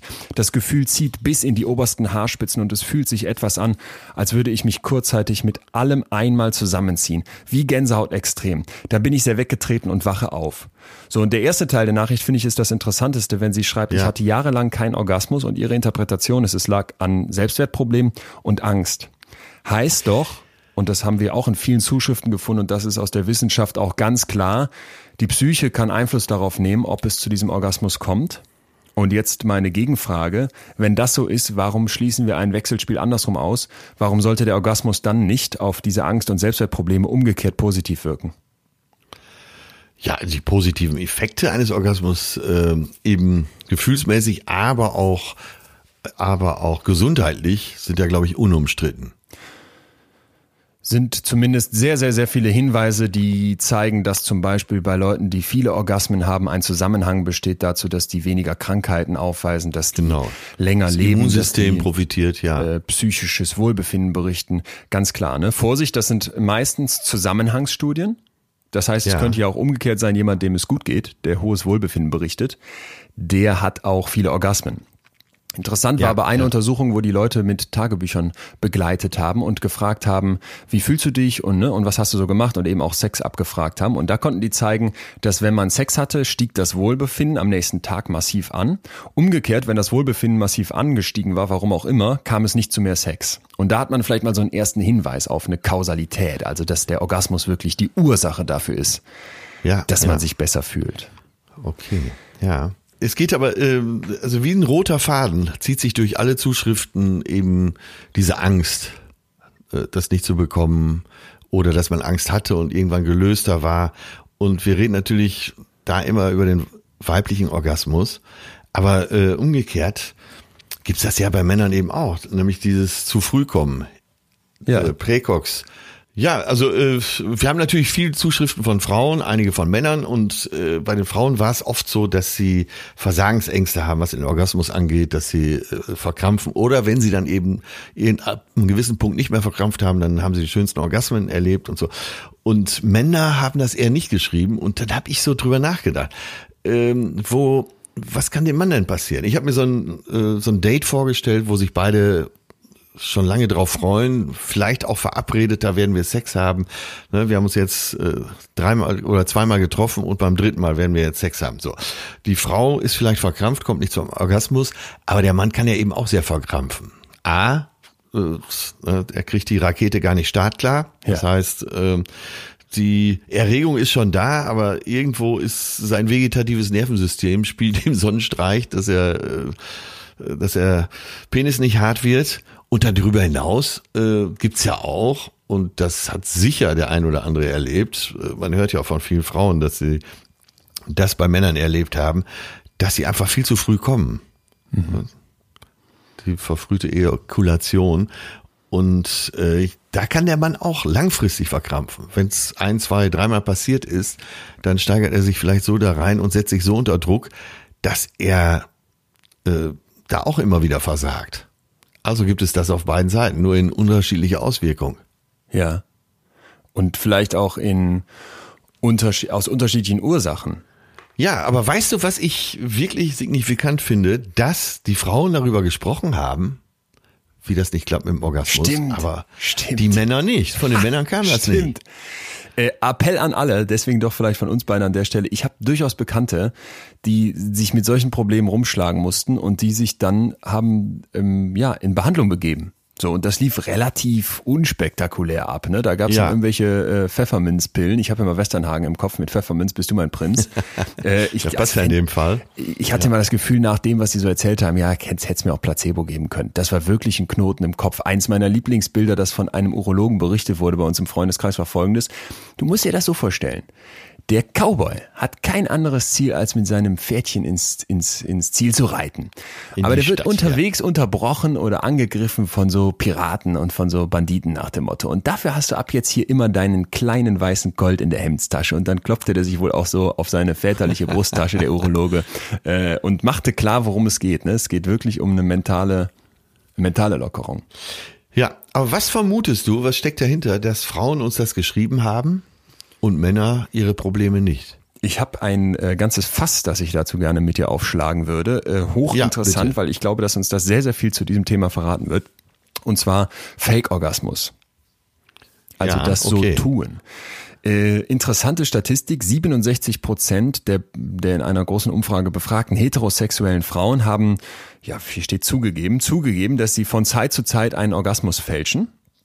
Ja, und das Interessante ist, dass die meisten Männer nicht glauben, dass das ihnen passiert, denn nur 20 Prozent der Männer sagen, dass sie glauben, dass ihre weiblichen Partner schon mal den Orgasmus gefaked haben. Also wir haben schon mal ein großes Ungleichgewicht von denen, die es tatsächlich machen und den Männern, die glauben, dass ihnen das passiert. Und bei allen Umfragen, das möchte ich hier mal als Schlagwort reingeben, gibt es immer das Phänomen der sozialen Erwünschtheit. Egal wie anonym ein Fragebogen Ah, okay. stattfindet, ne, die meisten sitzen da und denken, ja, ich antworte hier trotzdem mit so einer Tendenz dahin, von, dass, dass ich glaube, dass das gesellschaftlich gut ankommen würde. Verstehst du, was ich meine? Äh, Gar nicht, weil man sich beobachtet fühlt, sondern im Zweifel, weil man sich selber im Kopf bestimmte Standards aufruft und weiß, so gehört sich das und so antworte ich. Und Ja, jetzt mal ja, ganz ja. stumpf formuliert, für den Mann gehört es sich dann nach dem Motto vielleicht, dass er es schafft, dass die Frau bei ihm keinen Orgasmus fälschen muss. Und deswegen gibt es so ein riesiges Ungleichgewicht. Denn in derselben Umfrage berichten die Männer, dass sie extrem gestresst davon wären, wenn sie herausfinden würden, dass ihre Partner den Orgasmus fälschen. Und außerdem noch interessant, äh, 28 Prozent der Männer fälschen gelegentlich den Orgasmus selbst. Und das Ja. ist doch äh, auch wieder so eine Zahl, wo ich mich frage, ja, gibt vielleicht ein Ungleichgewicht zwischen dem Faken, aber sind es wirklich nur 28 Prozent? Und wissen die Männer nicht vielleicht doch, dass es öfter gefälscht wird? Ja, das, äh, also Krass, oder? Äh, dass da permanent falsche Angaben gemacht werden, da bin ich mir absolut sicher. Ich habe dann über, äh, wie heißt das, Equal, Ekulation Präcox, habe ich ein bisschen was gelesen und da wird gesagt, ein Prozent der Männer. Das kann absolut nicht stimmen. Denn wenn du dich mit vielen Frauen unterhältst äh, über das Thema, die sagen, das haben wir schon so oft erlebt und selbst, äh, also um nicht jetzt nicht direkt darauf einzugehen, was du gerade gesagt hast, aber äh, ich glaube, die Männer sind da ganz genauso im Faken vom Ansatz her wie die Frauen. Ja. Und das Interessante weißt du, was ich meine? Haben, ich habe das jetzt in einen Topf geworfen. Ich weiß sofort, was du meinst, ja. Ja, ich äh, meine aber nur so äh, eben den Ansatz äh, zu, zu faken, ja. Vielleicht noch ein paar interessante Eckdaten zum Thema Faken. Wo kommt das her? Wir sind nicht die einzigen, die faken. Fische faken auch. Und zwar explizit die Forelle. Die Forelle ist nämlich darauf angewiesen, dass Männchen und Weibchen quasi zusammen in, ja meistens dann ein fließendes Gewässer Eier und Sperma geben und sich das dann vermischt. Die Forelle, die weibliche Forelle gräbt dazu ein kleines Loch und setzt sich dann, hockt sich neben dieses Loch im Prinzip und signalisiert über so bestimmte Mundbewegungen dem Männchen, jetzt kann's losgehen. Und jetzt schieße ich gleich meine Eier raus, schieß du mal dein Sperma raus. Und jetzt zeigt sich, dass Forellen, Forellinnen, die schon gesehen haben, dass es da hinten vielleicht noch ein etwas größeres, stärkeres Männchen gibt, das ist ja bei den Fischen zentral, dass die dann ja. so tun, ne, die machen dieses übliche Orgasmusgebärden und spritzen dann aber keine Eier raus und das bedepperte Männchen, das hier nicht geeignet genug dieser Frau erscheint, schießt aber ab, schwimmt danach weiter und das Weibchen hat sich noch alles aufbewahrt für den besseren Stecher. Und das fand ich sehr interessant und äh, dachte so, okay, Moment mal, da scheint ja die Anlage schon sehr, sehr tief in vielen Lebewesen vielleicht zu sein, dass das Sinn macht, im Zweifel auch mal. Ne, ähm, also heute keine Äffchen, heute die Forelle. Heute die Forelle. Ja. ja. Und was die dann auch noch, da möchte ich aber nochmal zu den Menschen zurückkommen, gemacht haben, war, dass die zeigen konnten, fand ich hochinteressant, wäre ich nie auf die Idee gekommen, bei Untersuchungen, die wir gerade eben schon genannt haben, ne, eben als die Frauen und Männer gefragt haben, wie das mit dem Faken aussieht, dass manche Frauen es schaffen, so lange zu faken, bis es funktioniert. Also fake it till they make it. Ah, okay, das ist ja nochmal ein richtig interessanter Ansatz. Genau. Also quasi schon ein Tipp. Es ist schon eine Art Tipp, weil die Idee war, dass dieses Faken dazu führt, dass eben die, diese Anspannung nachlässt. Ja, ja. und dann es im Prinzip bei den Frauen auch so zum Teil berichtet wird, dass dieses Faken eigentlich der eigenen Befriedigung, dem, dem eigenen Wohl, Wohlbefinden ähm, mhm. zugute tut und dass dadurch ja. nachher diese ja im Prinzip Anspannung, die es ja dann braucht für den Orgasmus, steigt und es dann hinbekommen wird. So formuliert jetzt mal. Ja. Also, dass du im Prinzip die sexuelle Befriedigung, so berichten die Frauen das, durch einen Fake-Orgasmus steigern kannst. Und das fand ich interessant, ne? Und äh, was auch interessant war, war, dass äh, aber die äh, zentrale Motivation, das zu tun, war, dass es dieser altruistische Betrug ist. Also ich mache das, damit mein ja. mein Partner sich besser fühlt. Ja, ja. Ja. Ja, oder dass es eben gleich vorbei ist. Oder dass es gleich vorbei ist. Die Rest, äh, die gewonnene Zeit dafür nutzen kann, was Besseres an den Start zu kriegen. Sehr gut. Und das war nämlich übrigens auch bei Männern der Hauptgrund, warum die gesagt haben, dass sie das machen. Wenn Männer einen Orgasmus vortäuschen, dann ist das meistens, weil sie keinen anderen Weg sehen, um den Sex zu beenden. Ja. Ne, wo man sich dann jetzt fragen kann, wie läuft das ab, weil wie erklärt man das fehlende Sperma, aber im Zweifel gibt es vielleicht eine kleine Ausrede oder das Kondom verschwindet ganz schnell oder wie auch immer. Es ist aber eben ein Phänomen von beiden Geschlechtern. Und ich fand es deswegen so interessant mit diesem ja, Orgasmus-Thema ja. und dass es so oft ja vorkommt. Das ist ja jetzt ja nicht selten, ja. wenn hier 70 Prozent schon offen zugeben von den Frauen, dass sie es machen und knapp 30 Prozent von den Männern, dann ist es ja etwas, was sehr verbreitet ist und vielleicht auch zeigt, wie hoch stilisiert dieser Orgasmus ist und wie sehr man davon ausgeht, dass der andere den erwartet oder die Gesellschaft den erwartet und man sich dann doch wirklich einen krassen Druck aufbaut. Das muss ich mir echt aufschreiben. Altruistisches Betrügen sozusagen. Ja. Altruistischer Betrug. Nur damit der andere sich besser fühlt. Ähm, aber das hängt ja dann auch wiederum damit zusammen, dass man einem Bild entsprechen will, dass man, äh, also so tun als ob. Und das ja. heißt ja, äh, dass man einer bestimmten Sache Erwartung, dass man Erwartungen entsprechen will. Ja. Ne? Du könntest ja als Mann auch aufhören und sagen, ach, war schön, aber äh, irgendwie komme ich heute nicht, lass uns vielleicht noch ein bisschen kuscheln ähm, er will seinen Auftrag erfüllen. Und wenn er es faken muss. Ja. Er, er will vielleicht vor allem nicht Hammer. eingestehen, dass es nicht geklappt hat. Und das ja. war für mich auch ein augenöffnender Moment, ne, dass man sich wirklich klar macht, ey, es betrifft beide Geschlechter. In wie ja. vielen Köpfen herrscht da wie viel Druck? Ja. Ja, aber äh, das heißt doch, äh, überall ist Druck. Ich verspüre, wo wir jetzt drüber sprechen, verspüre ich überall diesen Druck. Das ist ja das Problem. Bild zu Das- entsprechen, den. Erwartungen zu entsprechen, entsprechen. Hammer, ne? Dass bei so einem schönen Thema äh, wir alle immer versuchen, noch den Erwartungen zu entsprechen. Und ich darf mal wieder einem alten Freund einen Klaps auf den Hinterkopf geben. Eigentlich würde ich ihm allzu oft auch gerne Backpfeifen geben, weil ich finde, dieser Mann hat zwar so, so viel geleistet, aber er steht auch auf einem hohen Sockel und muss zwischendurch mal Ich hinterfragt weiß werden. schon, welcher du weißt schon, wer Name kommt. jetzt kommt. Ich weiß, welcher Name jetzt kommt. Thema ist die unterschiedlichen Orgasmen der Frau. Hochdiskutiert. Sexualforscher streiten seit Jahrzehnten, ob es mehrere Arten weiblicher Orgasmen gibt. Dazu gleich mehr. Äh, Ja. Den Stein mal wieder wirklich mit ins Rollen getreten und an der Stelle wieder in eine sehr, wie ich finde, ja, destruktive, falsche Richtung. Ja, Sigi Freud, Sigmund Freud, der hat äh, gesagt, dass diese sexuelle Spielart der Ja. Klitorisstimulation, also Ja. vereinfacht Orgasmus von außen, wenn man so möchte, Ja. ein Zeichen für mangelnde Reife ist. Ja, und hat gesagt, dass eine Frau, die es nicht schafft, durch diese rhythmischen Bewegungen des eindringenden Penis zur höchsten Lust zu kommen, dass Ja. die im Prinzip noch ja frigide ist, unreif und selber schuld, wenn das dann auch nicht klappt. Ey, das ist, das ist, das ist eine Frechheit, das ist lächerlich. Äh, also der Wahnsinn, ne? Vor allen Dingen, wenn du heute siehst, und das, was die meisten Frauen ja auch äh, berichten, dass die meisten eben durch äh, klitorale Stimulanz zum Orgasmus kommen, äh, da kann man nur noch den Kopf über so eine Theorie schütteln, oder? Also das ist mittlerweile auch völlig klar. Etwas mehr als zwei Drittel äh, der Frauen berichtigen, dass Penetrationen innerhalb der Vagina eigentlich nicht zum Höhepunkt ausreichen, sondern die Stimulation der Klitoris. Und deswegen gilt Freuds Interpretation heute als Irrtum. Ich finde es auch einfach krass, aus solchen Sachen dann direkt wieder solche Persönlichkeitsschlussfolgerungen zu schließen. Ähm, ne? Du bist rigi- frigide, du bist unreif, du Ja, bist selber schuld. Äh, äh, Entschuldigung, wo kommt dieser Druck her? Ja, daher zum Beispiel. Vor allen Dingen stellt, stellt er ja ins Zentrum die Penetration. Ja. Und das ist doch genau. äh, so patriarchalisch. Das ist, äh, das ist absolute Frechheit. Ich meine, es gibt ja auch noch andere. Wir stellen jetzt immer die Geschlechtsorgane so in den Vordergrund, aber äh, vielleicht nicht so oft, aber gibt es ja auch noch andere Wege, durch Stimulanz zum Höhepunkt zu kommen. Sehr schön.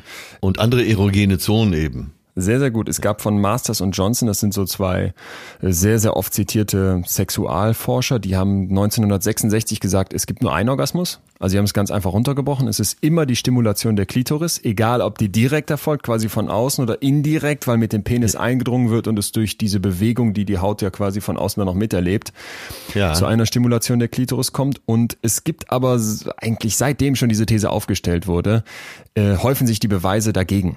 Ja, also äh, Untersuchungen zum Beispiel dann schon aus 1973 zeigen, dass unfassbar viele verschiedene Formen des Orgasmus von Frauen in Umfragen berichtet werden. Ich habe mal eine Auswahl mitgebracht. Zum Beispiel multiple Orgasmen, also eine Serie von Orgasmen kurz hintereinander, Ja, anstatt jetzt ein einzelner großer. Dann sogenannte Druckorgasmen, ne, die vor allem durch Selbststimulation und oft auch schon bei Kindern äh, beobachtbar sind. Entspannende Orgasmen, also eher so von einer ganz tiefen ähm, Relaxation, Entspannung rauskommend. Anspannungsorgasmen, also wo im Prinzip die Muskeln stark kontrahiert werden. Und so geht das weiter. Ne? Und da merkst du, glaube ich, schon, wenn du einfach die Leute mal fragst, erzähl doch mal bitte, wie Ja. mannigfaltig das wird. Ja, ich. Leon, ich frage dich jetzt einfach mal. Wir können es rausschneiden oder nicht? Wir schneiden hier gar nichts raus. Ich antworte nicht, wenn ich nicht antworten möchte. Hau bitte raus. Ja, Leon, ich, äh, weil wir ja gerade drüber sprechen, dass es eben viele unterschiedliche Wege zum Orgasmus gibt und äh, eben bei der Frau so viele erogene Zonen, möchte ich dir eine Episode erzählen, die, wo ich wirklich nicht der Held war in der Geschichte, wo ich aber anschließend fast neidisch war auf weibliche Sexualität und äh, vielleicht auch äh, über das teilweise subtilere Empfinden von Frauen.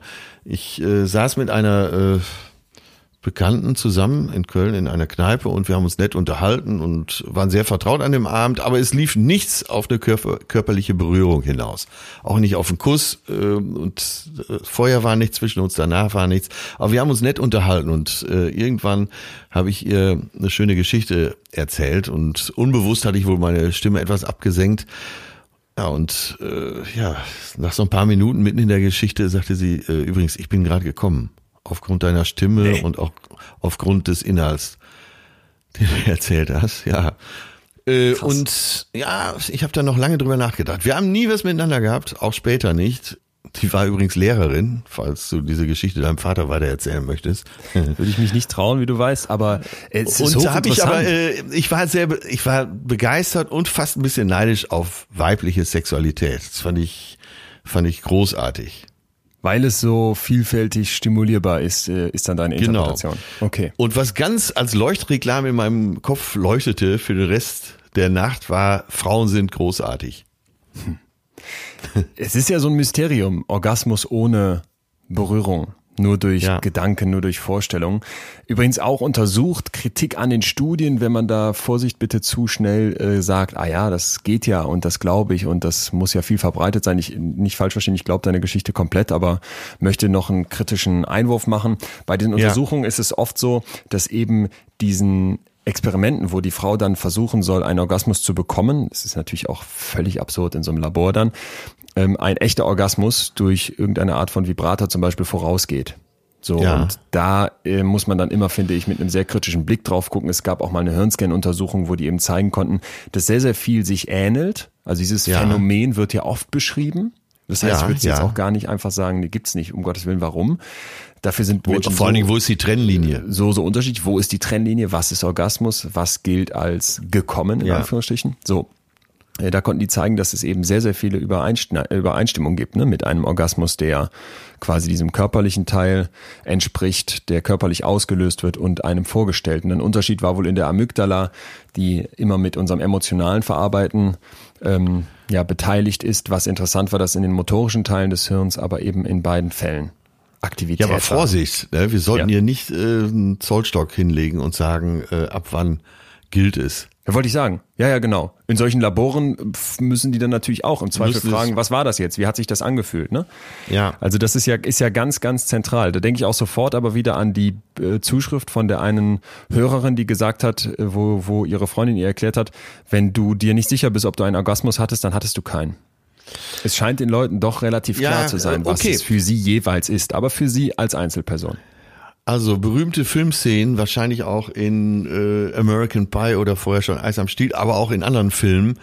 Zwei Teenager, wenn man es mal so nennen möchte, zwei junge Menschen äh, liegen im Bett und es ist noch gar nichts passiert. Der Mann liegt noch daneben, fasst ihre Brüste an und sagt im nächsten Moment, oh, oh, Entschuldigung, Entschuldigung, der hat die Hose noch gar nicht ausgezogen.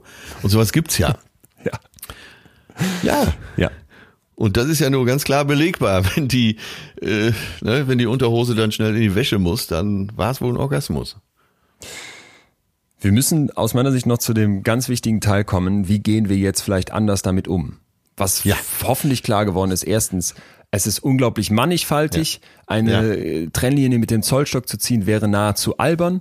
Die vielfältigen Beschreibungen, die vielfältigen Auslösemöglichkeiten, das viele Ungewisse, was die Wissenschaft noch mit sich bringt, schließt eigentlich alles aus, was so in Richtung Patentrezept oder ähm, ja, Dogma Ganz geht. Ganz ne? wichtig. Ne? Der Patentrezepte weg, weg, weg. Und trotzdem bleibt ja die Frage offen, wenn wir uns jetzt angucken, wie viel Druck geht damit einher? Wie sehr wurde das hochstilisiert angebetet, da hast du uns ja zum Glück direkt die Warnung mitgegeben. Wie können wir vielleicht mit dem Thema Orgasmus anders umgehen? Und ja. wie können wir in Beziehungen, beim Sex oder auch alleine, diesem krassen Teil unserer Gefühlswelt anders begegnen? Genau. Nicht, also wie stellen wir das nicht zu so sehr auf den Sockel? Wie machen wir es nicht zum Fetisch? Wie machen wir es nicht zu einer Religion? Ja. So, und da finde ich einfach erstmal, sich vielleicht wirklich als aller, allererste ja, was heißt Grundregel? Als allerersten Appell hinter alle Ohren zu schreiben ist, diesen Druck wegzunehmen. Ne? Es gibt eine Untersuchung von 1953, wo neun Prozent der Frauen angegeben haben, dass sie keinen Orgasmus im Leben haben. Jetzt ja. gibt es neuere Zahlen, die darauf hindeuten, dass Frauen mittlerweile früher einen Orgasmus in ihrem Leben haben als 1953, aber es spricht nicht wirklich viel dafür, dass diese neun Prozent gesunken sind. Das heißt, es gibt definitiv Menschen, die in ihrem Leben keinen Orgasmus haben. Da hat uns auch jemand geschrieben, nun habe ich, 42 Jahre alt, ja. auch mal etwas beizutragen. Es ist mir sehr unangenehm, Und ich habe Ja. dies auch tatsächlich noch nie jemandem erzählt, auch nicht meiner Frauenärztin. Ich hatte bisher tatsächlich noch nie einen Orgasmus, weder bei der Selbstbefriedigung noch beim Geschlechtsverkehr. Es ist nicht so, dass ich keine Empfindungen dabei habe oder ungerne Sex habe, eigentlich eher das Gegenteil. Aber das Feuerwerk ist bisher ausgeblieben. Genau, aber die Stelle habe ich mir auch angestrichen. Äh, Ich, das ist nicht so, dass ich keinen Spaß am Sex habe, eher das Gegenteil. Genau. Also das, ist, das schreibt uns jetzt nicht eine frustrierte Frau, also die bis dahin frustriert war, sondern äh, die einfach noch keinen Orgasmus hatte. Ja, bitteschön. So, nee, ganz kurz, ist eigentlich schon für mich auch die zentrale Aussage an diesem, an diesem Beitrag und ich finde wirklich zu sagen, okay, äh, muss das denn das, das große Ziel sein? Dieses Aktes oder macht man Genau. sich es nicht gerade genau dadurch schwer? Ich habe auch noch eine andere Aussage im Kopf von ähm, einem Hörer, glaube ich, der gesagt hat, in dem Moment, wo du dann nicht mehr das als Ziel hast, da hat es dann plötzlich geklappt. Ja. Das ja. ist es doch. Wie die Regisseurin, die es mir gesagt hat. Ja. Kaum interessiert sich nicht mehr, schon hast du einen. Ja. ja, das ist es. So, und also dieser erste Punkt wäre, glaube ich, doch zu sagen, ich stelle das nicht so hoch auf. Ja. Ne? Ein zweiter Punkt, da möchte ich dir von einer Studie erzählen, die, die ich so krass fand. Es gibt Menschen, die haben Orgasmusstörungen, kann man das jetzt mal vereinfacht gesagt nennen. Und Ja. äh, das war jetzt eine Untersuchung an Frauen, die entweder, das sind zwei Arten von Störungen, wenn man so möchte, Ja. die entweder eine permanente sexuelle Erregung spüren und sich davon auch nicht durch Orgasmen erlösen können, oder Frauen, die noch nie einen Orgasmus hatten. So, und diese Frauen, ganz einfaches Setup, wurden jetzt in den Hirnscanner geschoben und konnten dabei auf einem Computerdisplay ihre Hirnaktivität selber sehen. Ist klar soweit, ne? Also du Mhm. Ja, ja. kannst das sehr klar abbilden, was da passiert und die Areale, die wirklich abgehen, die sind dann rot eingefärbt, orange ist dann eine Abstufung, gelb ist ein bisschen aktiv und was dann dunkler wird, Ja. ist wenig aktiv. Das heißt, du verstehst im Prinzip im sogenannten Neurofeedback, darum geht es hier, was in deinem Hirn passiert.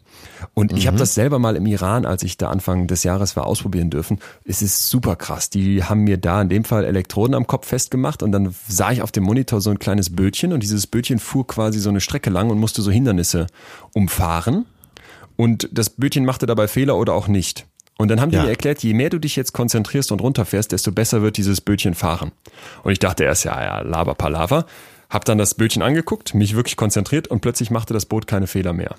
Und dann hat irgendwer was gesagt, ich war kurz abgelenkt und da war das Boot schon wieder vors nächste Hindernis gebrettert. Also es ist ganz krass, ne? Es funktioniert wirklich aber und Wahnsinn. äh, Wahnsinn. Hat, aber hat dich das nachhaltig beeindruckt? Das hat mich total beeindruckt. Ja. Ja, natürlich. Neurofeedback, das klingt so technisch, aber das mal selber auszuprobieren, Wahnsinnserfahrung. Und deswegen kann ich eben selber sagen, ja, äh, das ist eine krasse Erfahrung und kann mir gut vorstellen, dass das was mit einem macht. Und das haben auch Ja. diese Forscher sich gedacht und haben halt gesagt, pass mal auf, wir versuchen mal den Frauen, die diese permanente Erregung spüren und quasi von, ja, von dem, äh, von dem, von dem Vorgeschmack des Orgasmus nicht loskommen, den versuchen wir mal ein bisschen Kühle da reinzubringen. Und die sollen sich das angucken, die sollen rückwärts zählen, die sollen mh, ja Konzentrationsaufgaben machen und dabei Ah, okay, merken, wie ja. das abnimmt. Und das können die dann verstärken, indem die sehen, welche Technik hat jetzt gerade in meinem Hirn den besten Effekt ausgelöst. Ja. Damit das Boot vor den nächsten Brückenpfeiler knallt. Ja, genau, genau. Und die Idee war dann andersrum zu sagen, bei einer Frau, die, das war allerdings noch nicht fertig untersucht, die keinen Orgasmus hat, dass irgendwo im Rückenmark quasi das Signal hängen bleibt. Also, dass es eine Blockade gibt im Hirn, weshalb diese, diese Meldung da aus dem Unterleib nicht ankommt, ne? Und Ja. die Idee ist jetzt, da sind die dran, ich werde berichten, wenn es ein Update gibt, dass man quasi im Labor mit einem Vibrator versucht, diese erfolgreichen Hirnmuster zu Ah, verstärken. okay. Äh, Gibt's denn so Synapsenstraßen, die sich da bilden müssen erst? Da bin ich neurologisch nicht firm, sage ich ganz klar, aber ich darf dir Ja. eine Anekdote erzählen, die richtig krass ist. Mann kriegt einen Aber Fuß das, das sind ja so amputiert. Pattern, so Muster, Es die sich Pattern. vielleicht verfestigen, verfestigen im Gehirn, Es oder? sind Pattern und unser Hirn ist ja unglaublich plastisch und da handelt auch diese kurze Geschichte von, ein Mann kriegt einen Fuß amputiert. Und das ist Mhm. jetzt eine Anekdote, aber der Wissenschaftler, der davon berichtet hat, das schien mir soweit glaubhaft. Ja. Der hat dann erzählt, dass er irgendwann, als dieser Fuß weg war, fußgroße, und zwar in diesem Phantomfuß, der ja nicht mehr da ist, fußgroße Orgasmen gespürt hat. Also eine ganz krasse Vorstellung. So ein bisschen die Idee, da ist dann im Hirn plötzlich Platz, weil dieser Fuß schickt nichts mehr. Und Ja. dieses frei gewordene Grundstück im Hirn, das nehmen jetzt Bereiche ein, die offenbar sonst eher aus dem Unterleib Sachen nach oben schicken. Und plötzlich spürt der Mann einen Orgasmus an einer Stelle, wo er ihn sonst nie verortet hätte. So. Äh, heftig, oder? Also Ja, beides fand wirklich. ich so heftig, wie, wie Ja. krass man dann scheinbar mit seinem Hirn da vorgehen kann. Und so diese Idee, das finde ich, so kann man es runterbrechen auf unseren Alltag. Wir haben ja keine Hirnscanner zu Hause. Aber diese Idee Ja. zu sagen, hey, ich probiere mich aus und lerne dabei in meinem Hirn, wir können es ja uns ganz, ganz konkret vorstellen, diese Stränge zu stärken, ne? Ja, und versuche ja. mich diesem Gefühl zu nähern durch Experimentieren. Das wäre für mich die, die ganz zentrale, ganz, das wird für mich die ganz zentrale Marschroute. Interessant. Ist, äh, je weiter wir erzählen, desto vielfältiger wird's.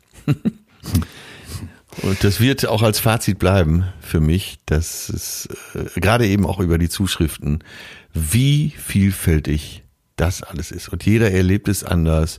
Und für den einen ist es der Lebenszweck und für den anderen äh, ist es der Snack für zwischendurch. Ja. Ja, und dazwischen bewegt sich's. Ja. Und ihr könnt, ihr könntet jetzt im Prinzip weiterschreiben und weil jeder eine ganz eigene Erfahrung mit dem Thema gemacht hat. Aber äh, das können wir schon vor, voraussagen. Das ist einfach bei den Milliarden Menschen, die es auf der Welt gibt, eben Milliarden Erlebniswelten in dem Zusammenhang gibt. Ja. Da hatten uns ja auch noch Leute geschrieben, ne, die dann gesagt Das ist doch haben. auch so ich- positiv, wenn man sich das vorstellt, wie unterschiedlich das alles ist. Ne? Genau, genau. Also eine Frau, die uns geschrieben hatte, mein Ex fand das total kindlich, dass ich beim Orgasmus immer laut lachen muss. Mein neuer Freund versteht es und seitdem lachen wir vor Freude einfach zusammen, wenn ich, mein, wenn ich meinen Orgasmus hatte. So, und wenn es richtig stark war, fange ich auch mal an zu weinen vor Freude. Äh, das, das ist doch wirklich, ist doch wirklich die, ja, die, die Vielfalt da drin. Ja, also halte ich ich für ein gutes Mittel, wenn äh, beim Sex auch gelacht wird, weil das macht locker. Und bitte niemals, vielleicht dürfen wir noch zwei, drei kurze ähm, Handbuchtipps dazugeben. Bitte niemals die Psyche unterschätzen. Ne? Wir reden immer sehr von diesem körperlich erregierten, aber wir sollten nicht Ja. unterschätzen, wie sehr der Kopf mitspielen muss. Gestresst, unter Zeitdruck, mit den Gedanken Ja. woanders, legt man sich Steine in den Weg.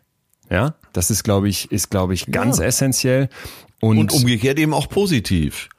Ne, wenn man äh, sich zu zweit oder wie viel auch immer beteiligt sein müssen, aber ich denke mal meistens zu zweit, das, ja, stimuliert, eben auch geistig stimuliert, dann kann man ja auch, auch schon mal auf eine gute Ebene kommen. Sehr schön. Ja. Ja. Sprechen, miteinander sprechen. Da hattest du am Anfang auch das vorgelesen mit dem Pornosex, ne? Das war ja wirklich zentral, dass die beiden darüber sprechen, wie es aussieht und Ja. sich austauschen. Das schien Nicht, extrem zu nicht helfen. performen, sondern genießen. Genau das. Zeit lassen. Anna hat uns geschrieben, 18 Jahre alt. Sie hat gesagt, ich bin 18 Jahre alt und kann von mir behaupten, dass ich nicht sonderlich viel Erfahrung habe. Ich habe jedoch schon mehrere Orgasmen mit meinem Partner erlebt. Das hat zwar einige Zeit gedauert, da wir uns erstmal kennenlernen mussten, aber als wir soweit waren, haben wir es getan und ich bin sogar zum Orgasmus gekommen. Ich wusste schon vorher, wie sich das anfühlt, da ich meinen Körper selbst erforscht habe. Doch das Gefühl, diesen Orgasmus durch eine andere Person zu bekommen, hat mich so überwältigt und glücklich gemacht, dass ich angefangen habe zu weinen. Interessant, das Weinen scheint öfter aufzutauchen. Und ich finde es so gut, dass sie beschreibt, wir haben uns da Zeit gelassen und uns kennengelernt. Ne? Und ich glaube, dieses Zeitlassen äh, gilt für alle. Ja. Kein Rush. Rush. Letzter Punkt vielleicht. Es gibt vier Gilt ja für Phasen alles vom Zwischenmenschliche. Kein Druck. Wirklich. Geduld. Geduld. Ja. Geduld. Mein Vater sagte, wenn passt jetzt hin, versucht es nicht, ihr könnt es alle. So, Das ist schön. Das ist schön. Versucht es nicht, ihr könnt es alle. Einen letzten will ich noch raushauen. Und zwar, es gibt eine Vier-Phasen-Theorie vom Orgasmus. Ja. Ja. Die beginnt also quasi mit einem Excitement, mit der Erregungsphase, kommt dann zu Ja. einem sogenannten Plateau, wo das dann Ja. quasi so weiter wabert, nachdem man den Berg schon so halb hochgegangen ist. äh, genau, das Basislager. Ja, das Basislager und das hat eben eine gewisse Länge auch, kommt dann zum Orgasmus, den wir hier heute ausführlich besprochen haben und dann geht's in die Rückbildungsphase, also dieses Runterfahren.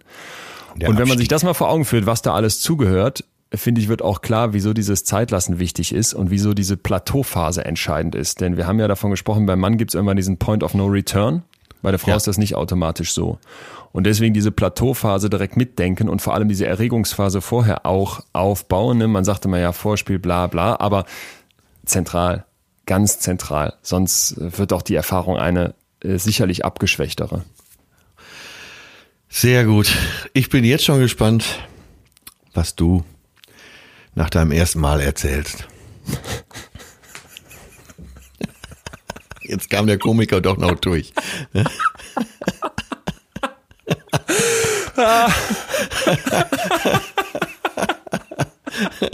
Mit dieser Heiterkeit sollen wir uns verabschieden. Weil Ja. was, was gibt Schöneres, haben wir eben schon gesagt, als beim Sex auch zu lachen, oder? Ich werde ich werde gleich meinen Vater fragen, ob der mir nochmal das ganze Thema erklären kann. Und dann, und dann nächste Woche hier berichten. Bis dahin, hau ab, du blöder Komiker. Ich habe es die ganze Zeit so wissenschaftlich durchgezogen und das Ende machst du so. Aber es war schön mit dir. Äh, Ja, das war schön. uns. Heiter gehen wir auseinander und äh, nächste Woche kommt äh, der Sinn, der Sinn des Lebens. Du bist. Du bist wirklich scheiße. Vor allem habe ich die ganze Zeit gedacht, wir machen keinen blöden Spruch. Wir halten uns. Wir haben es Nee, so das war auch nicht blöde. so, tschüss, Leon. Tschüss, mach's hau gut. Ab, hau ab. Das war Betreutes Fühlen. Der Podcast mit Atze Schröder und Leon Winscheid. Jetzt abonnieren auf Spotify, Deezer, iTunes und überall, wo es Podcasts gibt.